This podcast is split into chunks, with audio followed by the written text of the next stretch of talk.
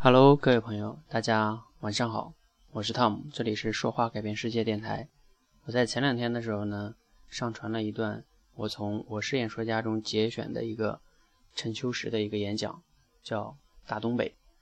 他这个演讲在我很早以前就听过了，在电这个在网上，当时听了就觉得非常好。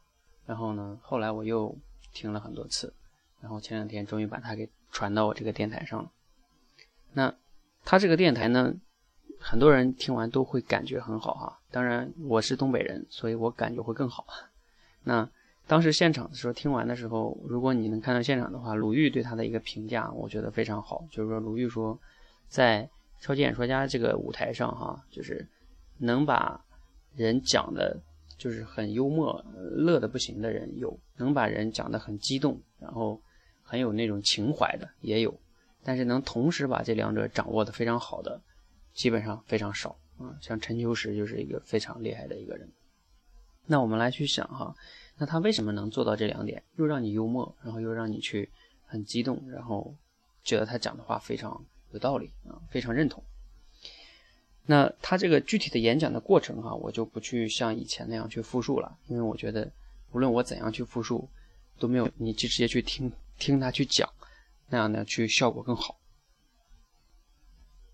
那他他这个，咱们先来说一下他的为什么他的很多讲话哈，就同样是讲东北这个话题，他讲的是为了是让我们都非常认同并且激动呢。先说一下这个哈，如果你听过我前两天分享的那个，就是用证明数学题的思维去呃设计你的演讲逻辑的时候，你就能大概理解说服力是怎么形成的。呃，给你举一个他这里边的例子，比如说他前面引到了这个说为什么东北人暴力野蛮这件事情，然后呢，他就引出了两点事实，他要去论证，就是东北人野蛮这个或者说有暴力倾向，这个是合理的。然后呢，他不是说去辩解，而是呢筛选了两两一点一个非常重要的事实，就是就是当年东北闯关东这个事实。然后呢，要么死，要么闯关东。他用这样的一个事实呢，去让我们能觉得哇，真的是特别合理啊。所以，那我们接下来再看哈，那说这一个例子可能你还不够理解。那我们再往后看，他说为什么东北人爱搞笑呢？他又举了两点原因。第一点是因为东北的冬天太长了，很漫长，而且东北其实他没有讲到，因为我自己生长东北。东北冬天的漫长到，它不像南方东北的冬天还能去种种农活，东北的农民在冬天的时候是没事干的啊，所以他就只能用他的话讲叫扯犊子啊。那这个就是一个一个搞笑的原因。第二个是，他又讲到了东北人是灾民的后代，然后经历过生死，所以呢更热爱生命。其实他这个也一个，你看他又筛选了这个灾民这个事实去论证东北人爱搞笑，因为东北人热爱生命。然后这很巧妙的就把这个给论证出来了。那我举这这两个例子哈，就是是想说明什么呢？就是我们在去证想表达一个结论的时候，你最好要筛选出非常恰当的事实去支撑你的结论。这个就像我刚才之前讲过那个，就是你去像证明一个数学题那个结论一样，去筛选你所要呃论证的那个事实依据。很重要的一个演讲设计啊，否则你的演讲是很难有说服力的。那这个呢是你们以前再听一下，OK。那我们再来去看一下他为什么讲话很幽默。我最近有时候一直在思考，包括我看很多那种喜剧小品，赵本山他们小品，我就在思考幽默到底是怎么来的啊。最近有个节目叫《欢乐喜剧人》吧，啊，你看他们去小品中那个设计，那个话术的设计，你就能琢磨出。幽默到底是怎么来的？给你举这个陈秋实的几个例子，你就能感受到。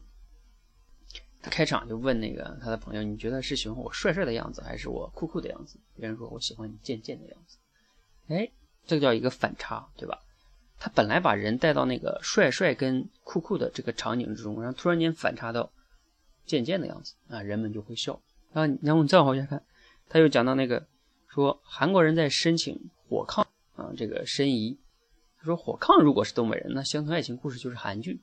你看这个一出又是一个反差，东北剧嘛，那东北农村剧变成了韩剧，又是一个反差，人们又会会心的一笑，然后说这个炕怎么怎么好，如果去南方的话，来上床，又是一个反差，上炕我们觉得很很自然，突然间把炕变成床上床，哎，一下就到了另外一个场景，人们又会笑，就是这个就是，呃，你能感受到这种又让人幽默的一个小的诀窍就是。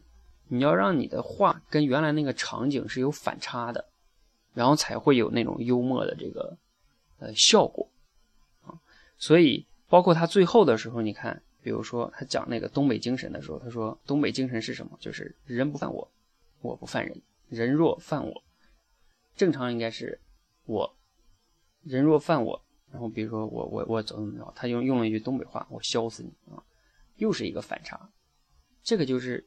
所以就会笑，所以幽默的一个重要的标准就是要形成反差这个效果，别人就会自然而然的会发自内心的笑出来。OK，那总结一下就是怎么能让讲话更有说服力？最重要一个标准，筛选出非常利于你结论的那个事实去证明自己。第二，怎么能让讲话更有幽默？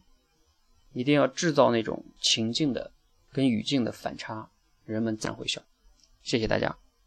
如果你觉得对你有启发，可以点赞；如果你觉得对你的朋友也有启发，请转发给他。谢谢。